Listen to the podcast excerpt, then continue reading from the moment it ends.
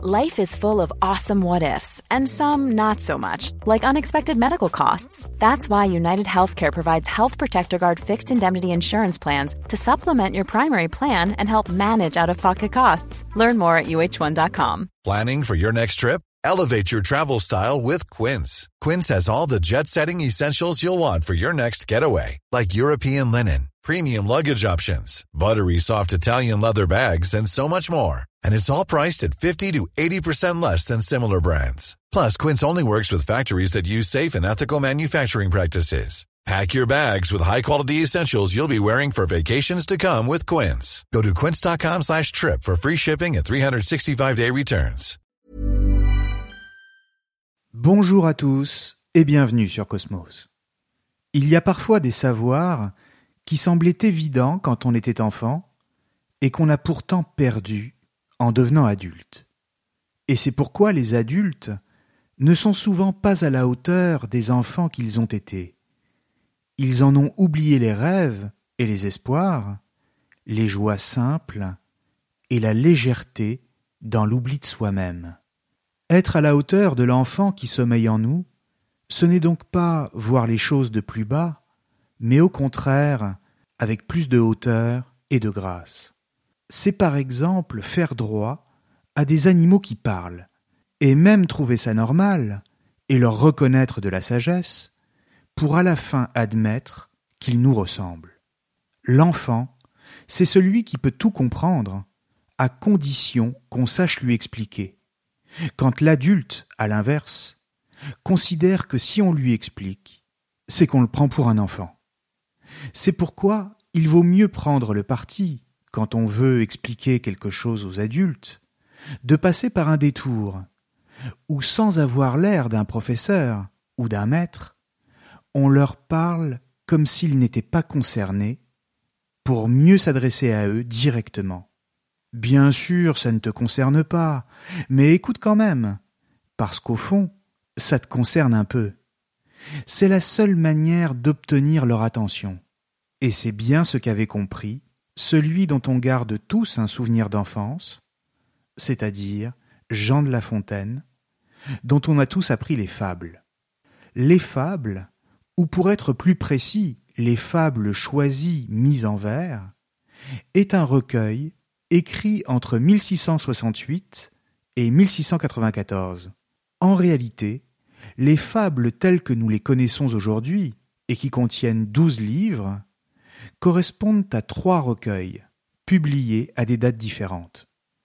Le premier, du livre 1 à 6, a été publié en 1668 et est dédié au dauphin, c'est-à-dire au fils de Louis XIV, héritier du trône, pour son éducation.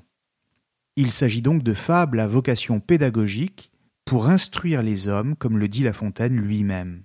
Ensuite, le deuxième recueil, du livre 7 à 11 de l'édition actuelle, est publié en 1678 et il est dédié à Madame de Montespan, laquelle fut la favorite du roi, qui lui donna sept enfants.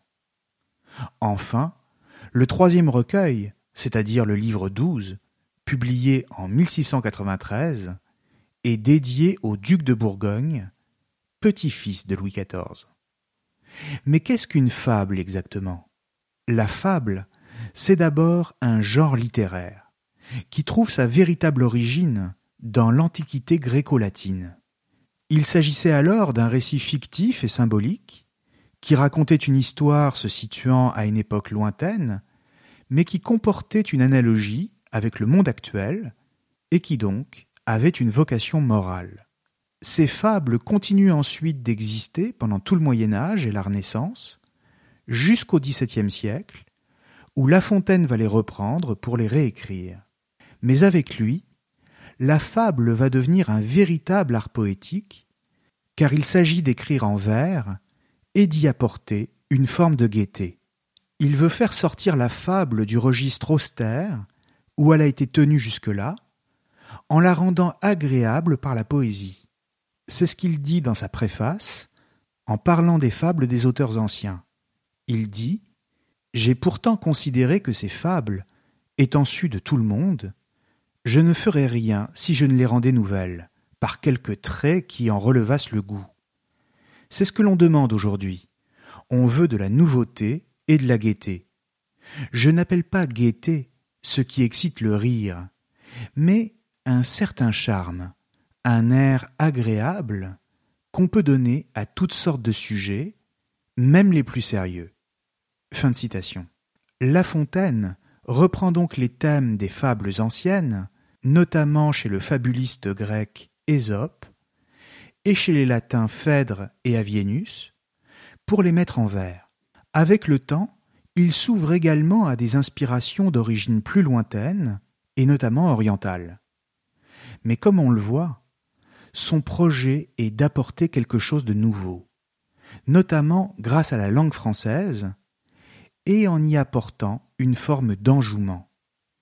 Il veut plaire au lecteur, ou si vous préférez, lui donner du plaisir. Voilà qui est étonnant pour quiconque verrait chez La Fontaine un simple donneur de leçons de morale. En effet, on peut classer La Fontaine parmi les moralistes du XVIIe siècle, mais en s'entendant tout de suite sur ce qu'est un moraliste. Un moraliste, comme La Rochefoucauld, La Bruyère ou Chamfort, entre autres, ce n'est pas, contrairement à ce qu'on pourrait croire de façon intuitive, un auteur qui fait la morale et qui délivre un message précis sur le bien ou le mal. Non, c'est plus exactement un penseur qui s'interroge sur la valeur de la morale, qui la remet en question, dans le but de s'interroger sur ce qu'est l'homme et sa façon de se comporter. Bien sûr, on trouve souvent dans les fables un enseignement moral, une leçon, et d'ailleurs pas dans toutes. Mais cette leçon ne se donne elle-même jamais comme indiscutable et péremptoire. Elle n'est pas à comprendre comme un ordre, un commandement, qui reviendrait à dire tu dois agir de cette façon où tu dois faire cela. Et en ce sens, la morale ici ne consiste pas en un contenu, mais plutôt en une manière de présenter les choses et de susciter l'interrogation. Il n'est donc pas question de moralité au sens où on l'entend habituellement, mais plutôt de questionnement pour mieux comprendre l'homme. En d'autres termes, dans l'enseignement lafontainien, il y a de la place pour la liberté et la discussion, ce qui fait d'emblée de son auteur un précurseur des Lumières. En ce sens, il serait faux de considérer La Fontaine comme un donneur de leçons, lesquelles seraient à apprendre par cœur, ce qui, dans une large mesure, est l'image que les enfants en gardent après avoir appris une ou deux fables, et ce qui est bien regrettable, car La Fontaine, justement, c'est tout le contraire. En l'occurrence, il est souvent question d'une confrontation entre deux points de vue opposés sur une même question, et si l'on a l'impression que l'un des points de vue triomphe à la fin, cela n'est pas forcément évident, et le lecteur est laissé libre de se faire sa propre interprétation. Les fables sont plus descriptives que prescriptives, c'est-à-dire qu'elles décrivent l'homme et ce dont il est capable, elles donnent à voir une situation et en présente les conséquences, mais ce n'est pas pour autant qu'elles prescrivent une attitude précise qui serait la bonne d'un point de vue moral et que le lecteur serait obligé de reproduire.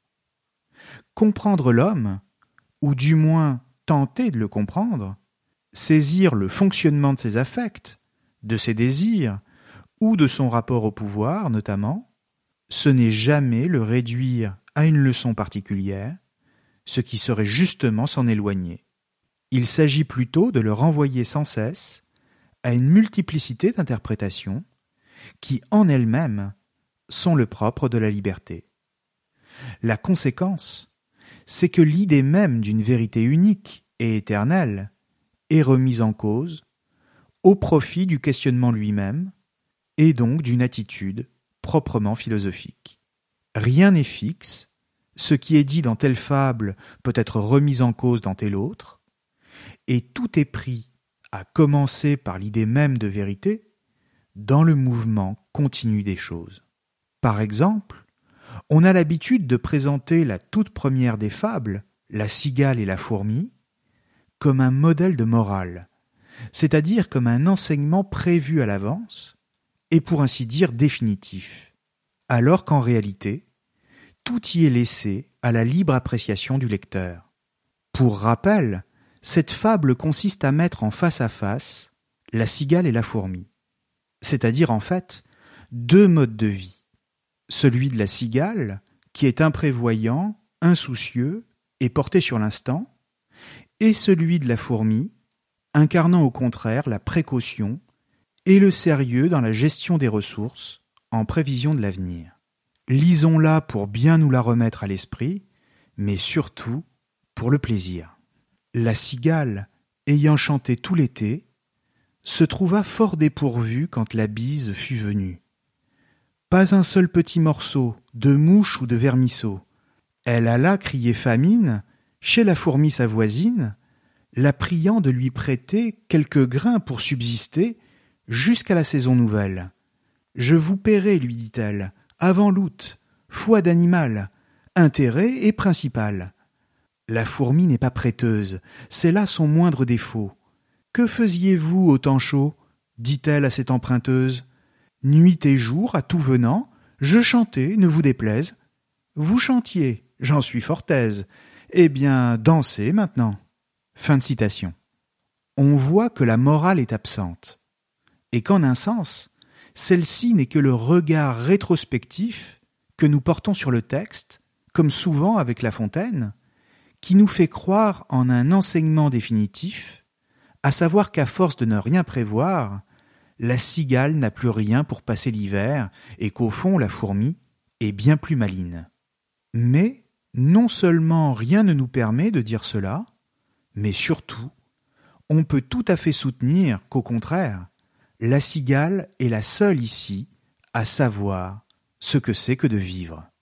Comprenons que pour La Fontaine, s'il s'agit de plaire, comme je le disais tout à l'heure, il s'agit aussi de faire participer son lecteur à une réflexion, afin de l'inclure dans la construction du sens de son texte.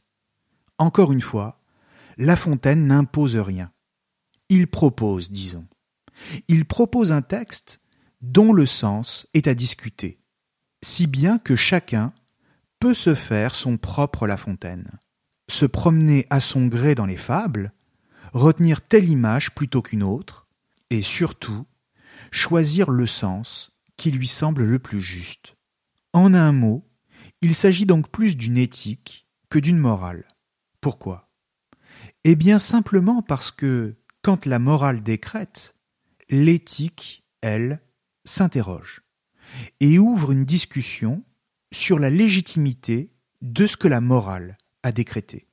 La morale commande, l'éthique remet le commandement en question. Or, c'est exactement la démarche du fabuliste ici. Apprendre à s'interroger, voire à reconstituer le sens, est un enseignement bien plus précieux que tous les contenus eux-mêmes. Au fond, ce dont il s'agit, c'est d'une démarche tournée vers l'apprentissage de la raison.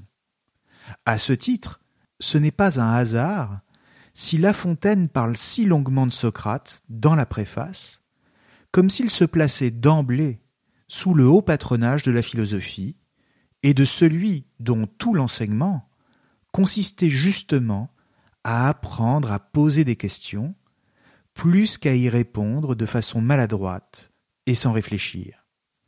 Simplement, si La Fontaine est dans une démarche philosophique, un peu à la manière d'un Montaigne avant lui, c'est une démarche qui ne dit pas son nom, qui ne s'avoue jamais totalement comme philosophique, mais qui passe par les détours de la littérature et de la poésie. Mais alors maintenant, quelles sont ces questions? C'est-à-dire, quels thèmes La Fontaine aborde-t-il dans les fables? Et surtout, comment les aborde-t-il? Par quel procédé?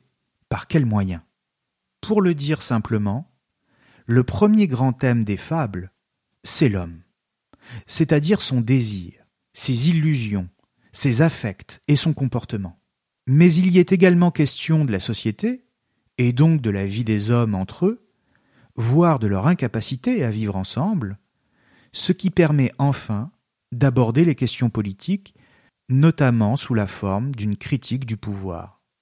Il s'agit donc de parler de l'homme, au singulier ici, comprenons de l'humaine condition, c'est-à-dire le désir et la mort, comme il s'agit également de parler des hommes, en clair, leur diversité de caractère et leur insociable sociabilité, pour le dire comme Kant. Il y a donc une articulation entre ces différentes thématiques, même si les fables ne forment jamais un ensemble systématique. Ou si vous préférez, il n'est pas question pour La Fontaine de construire un système de pensée, mais plutôt de se laisser aller à l'imagination. Et c'est donc dans ce contexte que les animaux prennent toute leur importance. Pourquoi?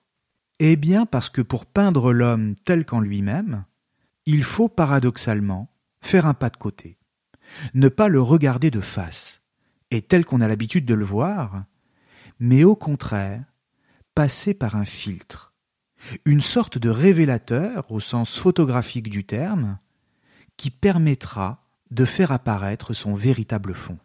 Passer par des animaux qui parlent, c'est montrer l'animalité humaine, voire sa bestialité parfois.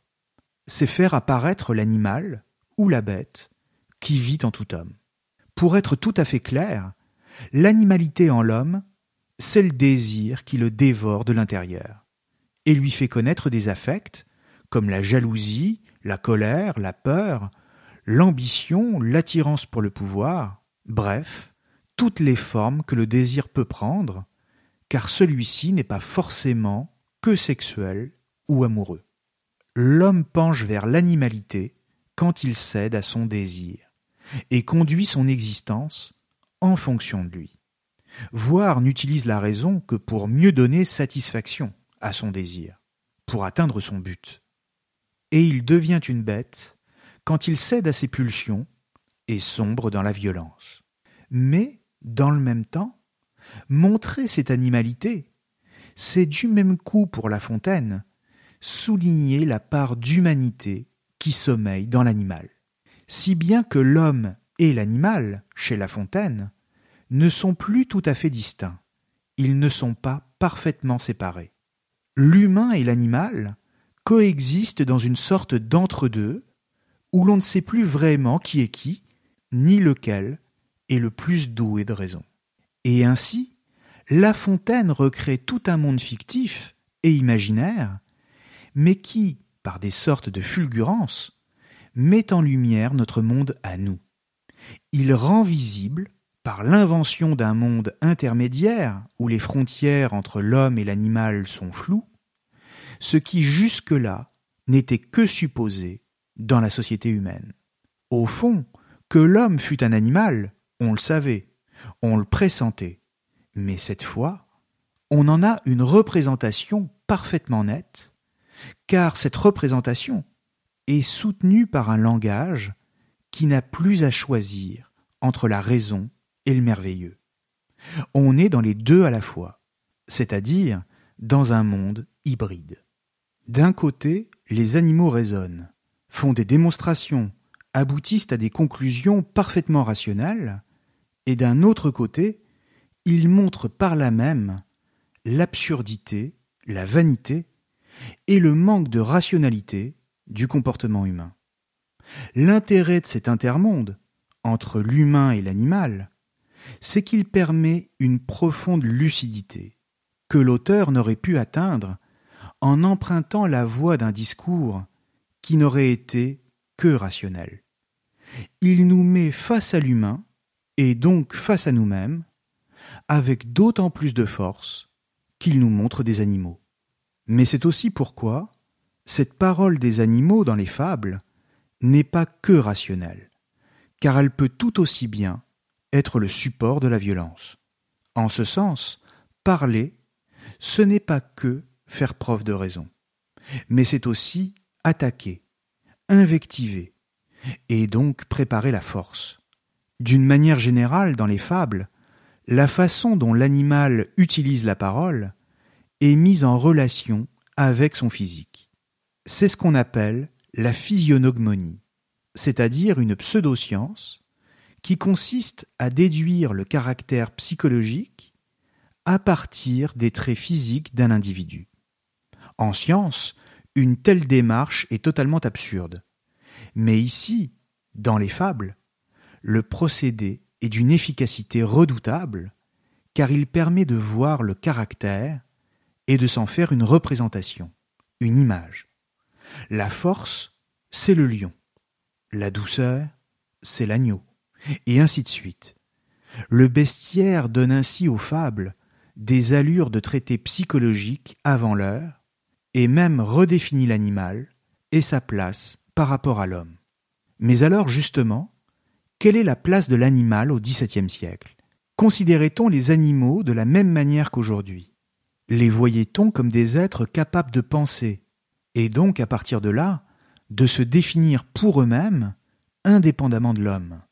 Ces questions sont d'importance, car les réponses impliquent des conséquences en termes de respect de l'animalité, voire de droit de l'animal. Ici, l'existence même des fables de La Fontaine et la façon dont elles sont composées nous place devant un débat philosophique essentiel au XVIIe siècle, qui nous parle encore aujourd'hui d'ailleurs, et dans lequel La Fontaine prend clairement position. Alors, quelle est cette position dans le débat sur l'animalité? Que dit La Fontaine exactement? Pour répondre à cette question, il faut d'abord rappeler les termes de ce débat, lequel, en l'occurrence, est initié par René Descartes? Le propos général du philosophe est de montrer que la nature n'est rien d'autre qu'un mécanisme, et que rien n'y est mystérieux.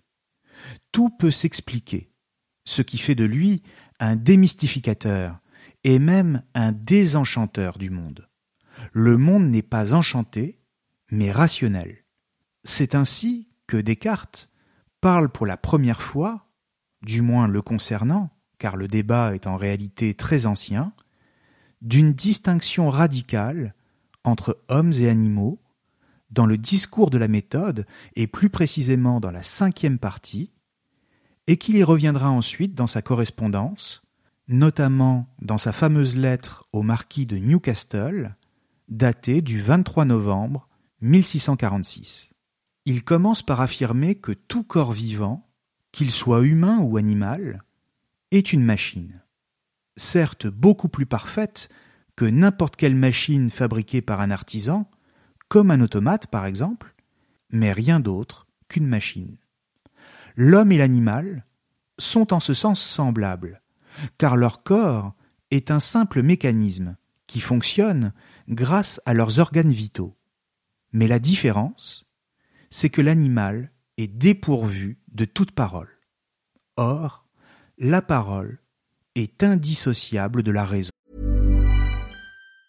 Quality sleep is essential. That's why the Sleep Number Smart Bed is designed for your ever evolving sleep needs. Need a bed that's firmer or softer on either side? Helps you sleep at a comfortable temperature? Sleep Number Smart Beds let you individualize your comfort so you sleep better together. JD Power ranks Sleep Number number 1 in customer satisfaction with mattresses purchased in-store. And now, save 50% on the Sleep Number limited edition Smart Bed for a limited time. For JD Power 2023 award information, visit jdpower.com/awards. Only at a Sleep Number store or sleepnumber.com. Life is full of awesome what ifs and some not so much, like unexpected medical costs. That's why United Healthcare provides Health Protector Guard fixed indemnity insurance plans to supplement your primary plan and help manage out-of-pocket costs. Learn more at uh1.com.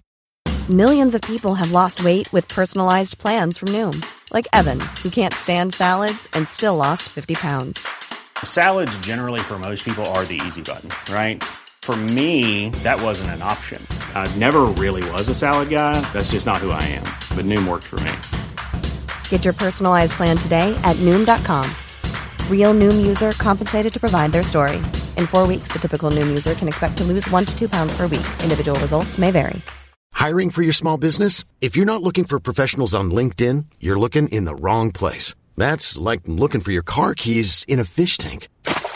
LinkedIn helps you hire professionals you can't find anywhere else, even those who aren't actively searching for a new job but might be open to the perfect role. In a given month, over 70% of LinkedIn users don't even visit other leading job sites. So start looking in the right place. With LinkedIn, you can hire professionals like a professional. Post your free job on linkedin.com slash people today.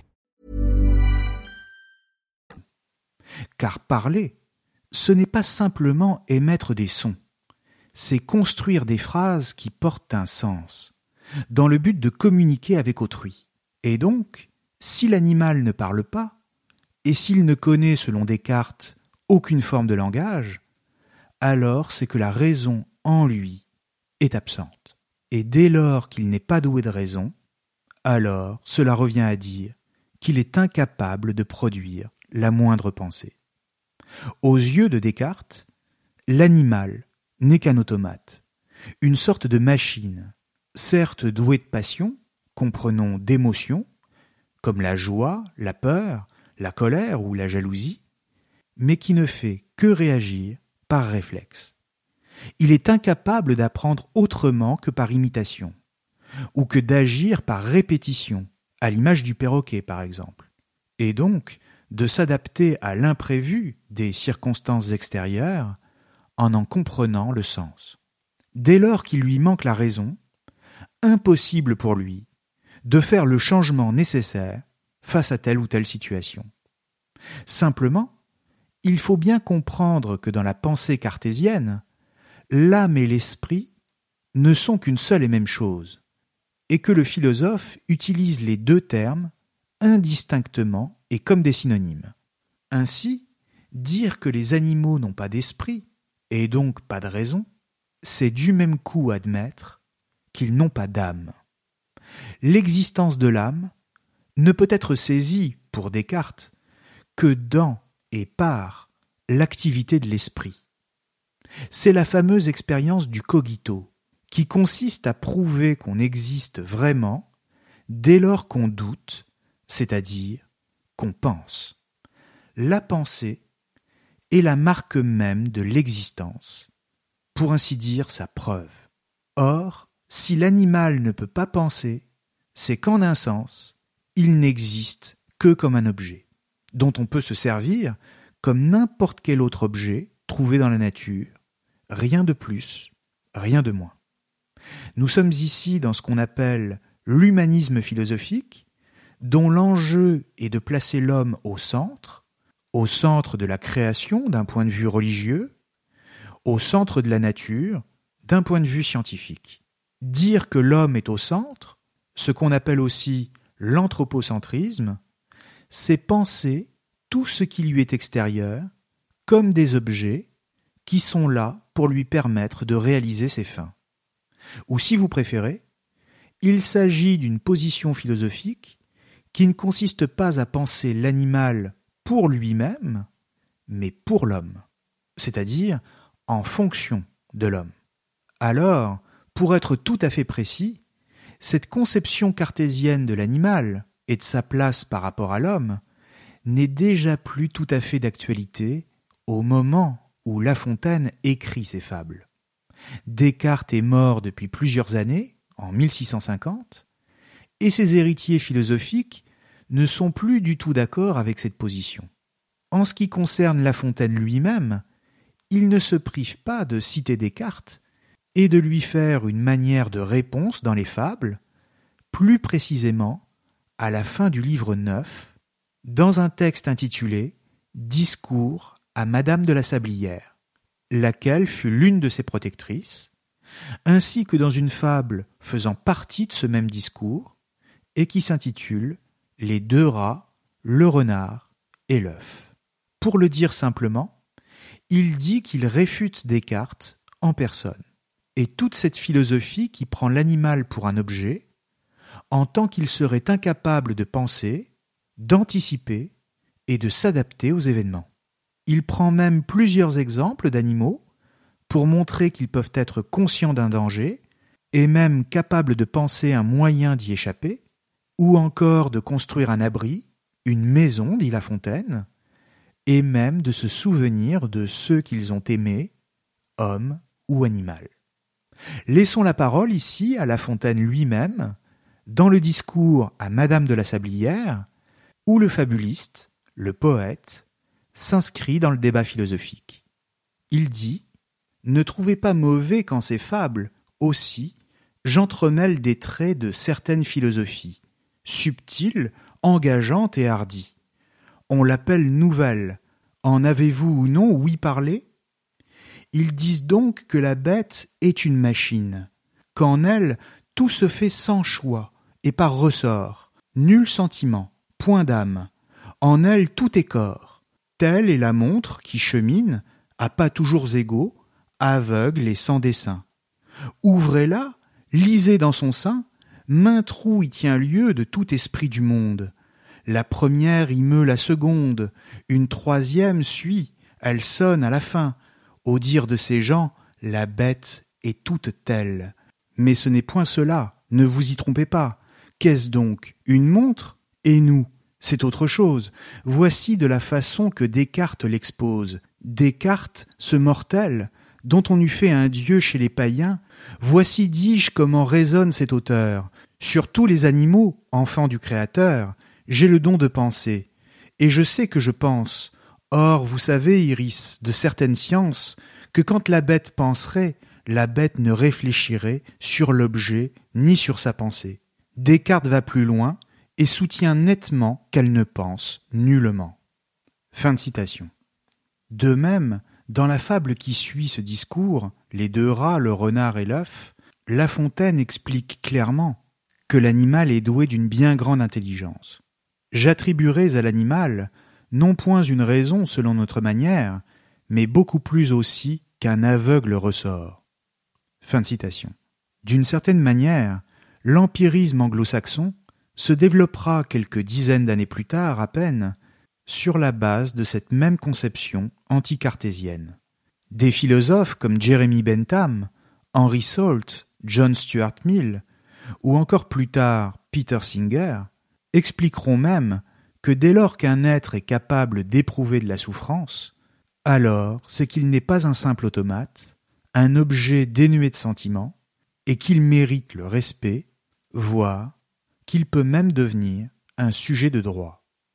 Or, les fables de La Fontaine ne sont rien d'autre qu'une certaine manière, une manière poétique, de remettre en cause l'anthropocentrisme, à tel point que l'auteur ne fait pas que parler des hommes en se servant des animaux, mais se donne également les animaux eux-mêmes comme sujet. Il en parle comme des êtres à part entière et considérés pour eux-mêmes. Mais surtout, il faut comprendre que les animaux lui offrent une force symbolique propre à faire rêver et à s'adresser à tous. Passer par les animaux, c'est un moyen pour La Fontaine de mettre l'homme à distance de lui-même pour mieux le faire se considérer de l'extérieur. En ce sens, nous ne pouvons nous voir qu'à partir du moment où nous acceptons de jouer le jeu d'un décentrement par rapport à nous-mêmes.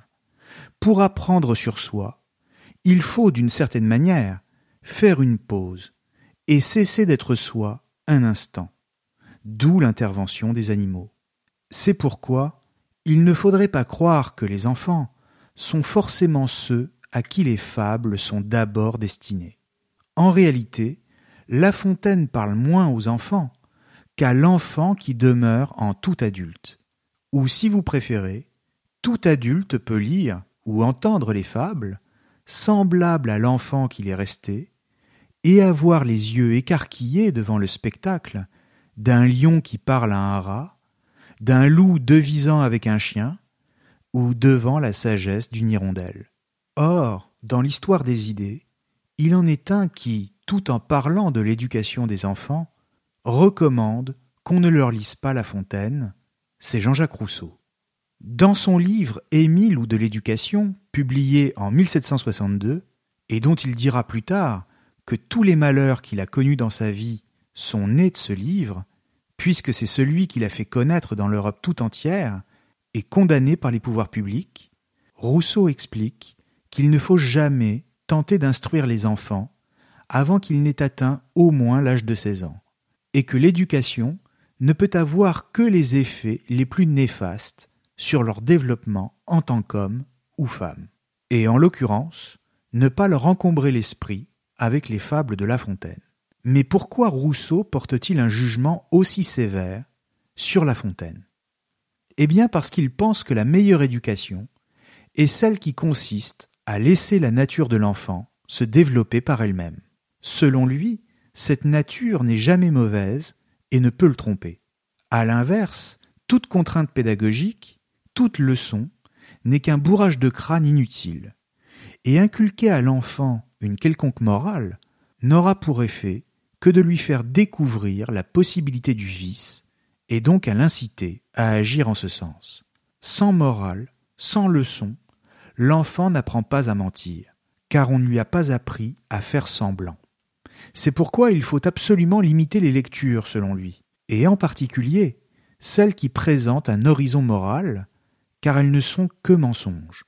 L'enfant sait instinctivement où sont le bien et le mal, et il lui faut apprendre à se comporter en fonction de ce que sa nature lui dit. Et c'est en ce sens que Rousseau parle d'une pédagogie négative, c'est-à-dire une pédagogie qui éloigne l'enfant de toute influence extérieure est considérée comme corruptrice. Dans ce contexte, La Fontaine est une cible pour Rousseau, sur laquelle celui-ci n'hésite pas à décocher ses flèches. C'est ainsi, par exemple, qu'il fait une véritable analyse de texte et commente la célèbre fable Le corbeau et le renard en expliquant qu'il faut cesser de la faire apprendre aux enfants. Cette critique de La Fontaine se trouve au livre 2 de l'Émile. Écoutons Jean-Jacques Rousseau. Émile n'apprendra jamais rien par cœur, pas même des fables, pas même celles de La Fontaine, toutes naïves, toutes charmantes qu'elles sont. Car les mots des fables ne sont pas plus les fables que les mots de l'histoire ne sont l'histoire. Comment peut-on s'aveugler assez pour appeler les fables la morale des enfants, sans songer que l'apologue, en les amusant, les abuse, que séduit par le mensonge, il laisse échapper la vérité, et que ce qu'on fait pour leur rendre l'instruction agréable les empêche d'en profiter? Les fables peuvent instruire les hommes, mais il faut dire la vérité nue aux enfants. Sitôt qu'on la couvre d'un voile, il ne se donne plus la peine de le lever. On fait apprendre les fables de La Fontaine à tous les enfants, et il n'y en a pas un seul qui les entende. Quand il les entendrait, ce serait encore pis. Car la morale en est tellement mêlée et si disproportionnée à leur âge qu'elle les porterait plus au vice qu'à la vertu. Ce sont encore là, direz-vous, des paradoxes, soit. Mais voyons si ce sont des vérités. Je dis qu'un enfant n'entend point les fables qu'on lui fait apprendre. Parce que quelque effort qu'on fasse pour les rendre simples, l'instruction qu'on en veut tirer force d'y faire entrer des idées qu'il ne peut saisir et que le tour même de la poésie, en les lui rendant plus faciles à retenir, les lui rend plus difficiles à concevoir, en sorte qu'on achète l'agrément aux dépens de la clarté. Sans citer cette multitude de fables qui n'ont rien d'intelligible ni d'utile pour les enfants, et qu'on leur fait indiscrètement apprendre, avec les autres, parce qu'elles s'y trouvent mêlées, bornons-nous à celles que l'auteur semble avoir faites spécialement pour eux. Je ne connais dans tout le recueil de La Fontaine que cinq ou six fables où brille éminemment la naïveté puérile.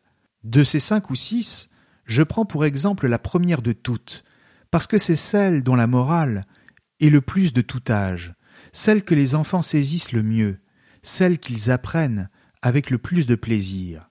Enfin, celle que pour cela même, l'auteur a mise par préférence à la tête de son livre en lui supposant réellement l'objet d'être entendu des enfants, de leur plaire et de les instruire, cette fable est assurément son chef-d'œuvre. Qu'on me permette donc de la suivre et de l'examiner en peu de mots. Fin de citation. Il faut remarquer que la fable en question, dont s'apprête à parler Rousseau, le corbeau et le renard, n'est pas la première fable de La Fontaine, mais la deuxième, ce qui tend à prouver que Rousseau n'a pas pris le temps de vérifier ce qu'il dit, et que peut-être il l'a mal lu. Ce qui est étonnant de sa part, mais c'est un fait. Le philosophe pense que les enfants ne sont pas capables d'entendre, c'est-à-dire de comprendre, la subtilité des fables. Ce qui là encore est faux, car la magie des fables, c'est précisément de faire jouer ensemble la raison et l'imagination. Toutefois, Rousseau soulève un point crucial quand il dit voir dans l'enseignement de la morale ce qui précisément fait aimer le vice à l'enfant au lieu de l'en éloigner. Et l'on peut admettre qu'il n'a pas tout à fait tort. Ce point n'est d'ailleurs pas sans nous rappeler Rabelais et son Gargantua, dont je parlais la semaine dernière, notamment concernant le passage sur l'abbaye de Thélème. De même, un peu plus loin, Rousseau expliquera que c'est par le cœur qu'on apprend à connaître le mieux les choses, c'est-à-dire par le fait de les ressentir, ce qui là n'est pas sans nous rappeler Pascal. Certes, on peut être d'accord avec Rousseau, en ce sens que présenter une morale à l'enfant comporte toujours un risque, celui d'étouffer son désir, et en cela de le faire souffrir, et de le pousser ensuite à des réactions pour le moins imprévisibles. Simplement, une telle morale, comme je le disais tout à l'heure, est absente chez La Fontaine. Et il semble que Rousseau n'ait pas fait la différence entre une morale prescriptive, c'est-à-dire qui fait des prescriptions, qui ordonne, et un art beaucoup plus simple de prévenir le lecteur, pas seulement l'enfant, sur la nature humaine, et donc de lui donner les moyens de se préserver dans la vie. Ce qui est en jeu ici, c'est une sorte de connaissance pratique de l'existence et non un enseignement définitif sur ce que nous devons faire. Et là, nous sommes bien plus proches de l'esprit du fabuliste. Enfin, Rousseau n'a pas vu que La Fontaine écrivait avant tout pour les adultes, et pas seulement pour les enfants. Et en critiquant la pédagogie des fables, il se transforme lui-même en un pédagogue encore plus intransigeant et plus sévère que celui qu'il critique, ce qui est un comble pour le philosophe qui veut laisser la nature s'exprimer en toute liberté. La Fontaine, en l'occurrence, est un maître qui ne fait jamais preuve de ses vérités, et qui n'a pas besoin de dire qu'il est un maître, ce qui est la marque de toute autorité véritable. Pour le dire simplement, c'est un maître qui s'impose, sans rien nous imposer, juste par la puissance et la beauté de ce qu'il dit. En définitive, La Fontaine nous montre les hommes non pas pour en condamner les vices et pour leur faire la morale, mais bien plutôt pour nous apprendre à en accepter les faiblesses et à ne pas réprouver l'humaine nature. En ce sens, La Fontaine, qui était un lecteur des poètes latins, avait bien compris le message de Terence, poète du deuxième siècle avant notre ère, quand celui-ci disait Je suis homme, et rien de ce qui est humain ne m'est étranger. Ou si vous préférez, il ne faut pas condamner avant d'avoir compris l'homme. Comme il ne faut pas non plus s'exclure soi-même du jugement que l'on porte sur la nature humaine. Or, voilà ce que sont les fables. Un miroir tendu à l'homme, non pas pour le juger, mais pour lui apprendre à mieux vivre avec lui-même. En réalité, il faut surtout y voir une sagesse pragmatique, un savoir populaire, qu'accompagne un bon sens qui en fait toute la force. Et c'est peut-être pourquoi le fabuliste est considéré comme un auteur pour enfants, le bon sens étant souvent déconsidéré par les préjugés des intellectuels. La Fontaine décrit et cherche à nous transmettre un art du bien vivre, une sagesse classique, c'est-à-dire antique, digne d'Épicure ou de Lucrèce, propice à former l'esprit et à éduquer l'honnête homme sur la nature de toute chose. Tout parle en mon ouvrage, dit La Fontaine, même les poissons. Et c'est pourquoi il faut se réjouir, car pour une fois, et c'est peu dire, la parole est libre et l'esprit en fait. Merci à tous et à très bientôt sur Cosmos.